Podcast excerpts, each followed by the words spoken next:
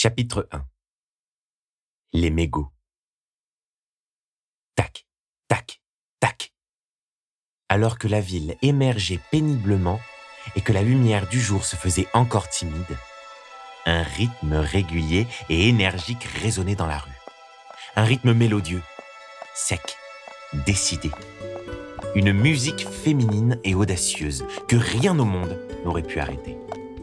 Un bruit, un son, une rumeur. Oui, c'était un on-dit qui avançait de sa démarche la plus assurée. Avez-vous déjà entendu des rumeurs? Bien souvent, on les entend sans les écouter, ce qui, à n'en pas douter, est très différent. Entendre, c'est consommer. Écouter, c'est savourer.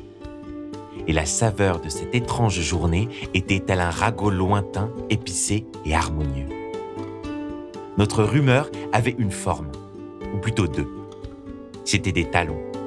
Et leur propriétaire, qui les portait fièrement, semblait bien pressé en ce matin frais de novembre. Perchée sur ses échasses carmin, elle sortit d'un geste mécanique une clope de son paquet. C'était déjà la troisième de la journée, et pas la meilleure. Mais elle en avait besoin. C'était ça son rituel à elle. Elle ne croyait plus en grand-chose, mais avait néanmoins reconnu une certaine grâce dans son paquet de Marlboro quotidien. Avril Montmartre venait d'arriver devant la cathédrale. Elle fouilla brièvement dans ses poches, mais n'y trouva pas son briquet. Merde, merde, merde. Évidemment, elle était partie à toute vitesse de chez elle et dans sa précipitation avait oublié son précieux, son indispensable zippo en argent. Elle le gardait toujours près d'elle d'habitude. Il était toujours fourré dans sa poche. Avril rouspéta, ouvrit la grande porte en chêne face à elle, puis entra à l'intérieur du lieu de culte. Si la pénombre lui fit retirer ses lunettes de soleil, elle n'arrêta pas sa démarche assurée pour autant. La bonne sœur était en quête de feu. Se dirigeant machinalement vers les cierges, elle ne se pria pas pour en prendre un et alluma immédiatement sa cigarette avec. Elle ferma les yeux, prit une bouffée et laissa lentement ses poumons se remplir de fumée. Avant de dresser le portrait d'Avril, il faut avant tout reconnaître que la jeune femme n'était pas sans défaut, et son péché à elle, c'était la clope. Bien sûr, beaucoup de gens fument, partout, tout le temps. En revanche, au sein de l'Église, on ne pouvait pas dire que c'était quelque chose de très bien vu. Le cardinal Dominique l'avait déjà sermonné à ce sujet. Il n'aimait pas voir les nonnes de son église laisser leur vice ressortir. Il appréciait encore moins l'odeur de tabac froid et les mégots écrasés dans le bénitier, ce qui, plus d'une fois, faillit compromettre des baptêmes. Pourtant, et résolument à ses habitudes, Avril ne se priait pas pour entretenir son cancer, ce petit morceau d'enfer qui prenait place dans sa poitrine. Elle rouvrit les yeux et balaya la pièce du regard. Il était très tôt, et les portes de l'église n'étaient pas encore ouvertes aux paroissiens.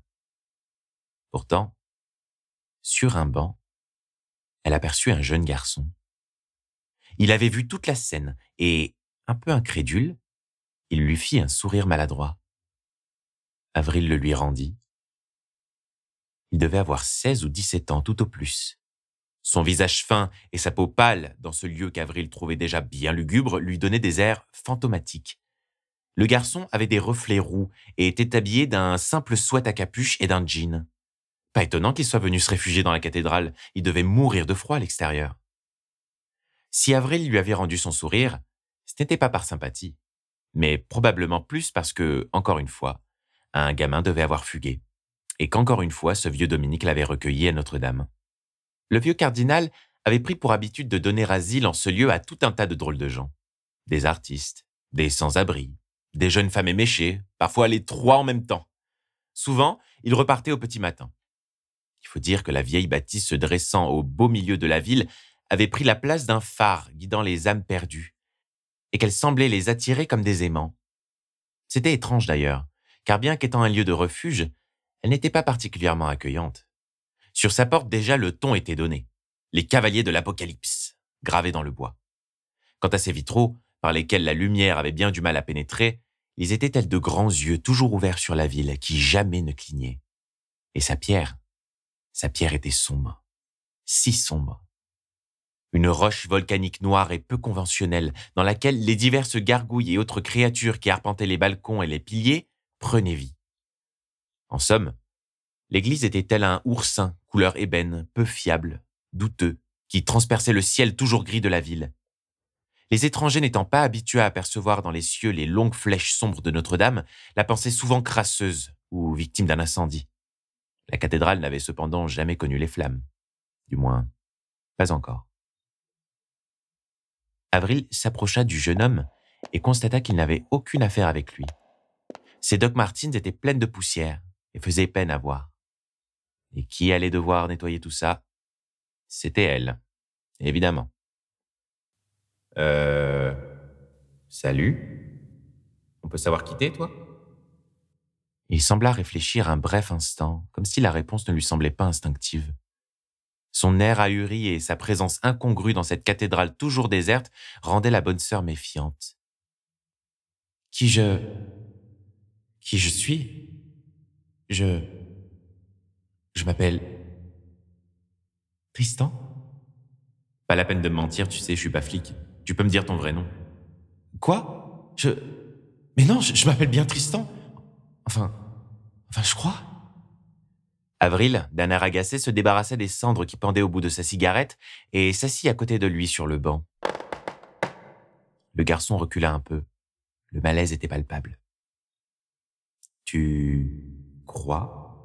Comment ça, tu crois? Il semblait comprendre encore moins qu'elle. Le garçon soupira. Euh, oui. Je suis vraiment désolé, mais je sais pas trop ce que je fais là. Je crois que j'ai tout oublié. C'est un prêtre qui m'a réveillé pendant la nuit devant l'église et il m'a invité à entrer. Bah voyons. Et moi je suis le pape Mais je te jure que c'est vrai. J'aimerais vraiment pouvoir te dire ce que je fais là ou même qui je suis. Mais peut-être qu'on se connaît d'ailleurs. Avril fronça les sourcils. Bon. Ce garçon avait l'air d'avoir des problèmes mais qu'à l'adolescent n'en avait pas. Et son souhait sentait légèrement le brûler. Il était évident que le cardinal Dominique, pris de pitié, l'avait accueilli ici. En bref, il avait sûrement tout intérêt à vouloir se faire oublier, ou à vouloir se faire passer pour quelqu'un d'autre. Était-il vraiment amnésique ou se moquait-il d'elle? Ce qui était certain, c'est qu'elle ne connaissait aucun ado fugueur au style vestimentaire aussi approximatif. Le garçon avait l'air anxieux. Quand le regard d'Avril croisa le sien, il baissa aussitôt les yeux et se mit à rougir. Elle n'aimait pas les mensonges et était particulièrement suspicieuse envers les rares inconnus qui mettaient les pieds à Notre-Dame. On ne savait jamais sur qui l'on pouvait tomber. S'il était un peu patraque et vraisemblablement perdu, le garçon avait pourtant l'air d'être sincère. Une sincérité un peu triste. Ok, c'est pas du tout bizarre. Alors pour te répondre, Tristan, non, désolé, j'ai absolument aucune idée de qui tu es, ni de ce que tu fais ici. Mais rassure-toi, moi je me pose encore la question tous les jours. Cela dit, voilà. Euh, si tu pouvais éviter de dire au cardinal Dominique que je me suis servi de ces cierges pour mon usage, disons, personnel, pour allumer ta clope, tu veux dire? Elle reprit en articulant plus lentement, piqué au vif. Pour rallumer ma clope, oui. Eh bien, je t'en serai grandement reconnaissante. J'ai pas tellement envie de me retrouver avec plus de corvée que nécessaire aujourd'hui. Je suis déjà d'assez mauvaise humeur. Il acquiesça, lentement, une moue sur le visage. Il devait sûrement être déçu de ne pas avoir obtenu plus de réponses. Mais tant pis, songea la nonne. Elle aurait eu bien du mal à l'aider. Et puis il était trop tôt à son goût pour ce genre de problème. C'est vrai, quoi. La journée venait à peine de débuter que rien n'avait décidé d'aller dans son sens. Son retard, le briquet et maintenant ce gamin, elle sentait déjà l'envie d'entamer sa quatrième cigarette alors même qu'elle avait encore la sienne en bouche. Avril se leva, replaça sa robe correctement, puis se remit en marche. Et si je lui disais Pardon? La nonne se retourna. Tristan s'était levé, serrant les poings. Et si je lui disais que tu fumais dans son église? Très bien. Alors comme ça, il avait décidé de la mettre au défi la bonne sœur s'avança lentement vers Tristan. Est-ce que ce sale petit con avait l'intention de la faire chanter? D'un geste, elle l'attrapa par le col et lui souffla au visage une bouffée de cigarette. ok, Tristan, je t'écoute. Qu'est-ce que t'attends de moi exactement? Je... Tu crois que tu pourrais m'aider? Attends, t'aider à quoi? Bah, à retrouver la mémoire. Ses yeux étaient grands ouverts. Et tu demandes souvent de l'aide aux gens en les menaçant? Ça marche, moi Non, parce qu'il faudrait peut-être que je m'y mette Elle lui souffla à nouveau au visage. Mais arrête avec ta fumée, putain D'accord, d'accord, je suis désolé. Promis, je recommencerai plus. Mais je t'en supplie, aide-moi. J'ai... J'ai vraiment besoin de savoir. Tu sais ce que ça fait de pas savoir qui l'on est? D'être une coquille vide? C'est... C'est horrible. Vertigineux. Euh... Si je me tourne vers toi, c'est vraiment parce que j'ai absolument aucune idée de qui aller voir, de quoi faire. Je... Je voudrais juste comprendre. Comprendre qui je suis. Et pourquoi est-ce que je me suis retrouvé dans cette église? Tu travailles ici, pas vrai? T'as sûrement des réponses que j'ai pas et t'es la première personne que je croise depuis cette nuit. S'il te plaît, aide-moi. La nonne desserra son étreinte et le garçon recula, se frottant la gorge. Elle savait très bien de quoi il parlait. C'était une bonne sœur. Elle avait été éduquée, formée dans le but de devenir, comme il le disait si bien, une coquille vide.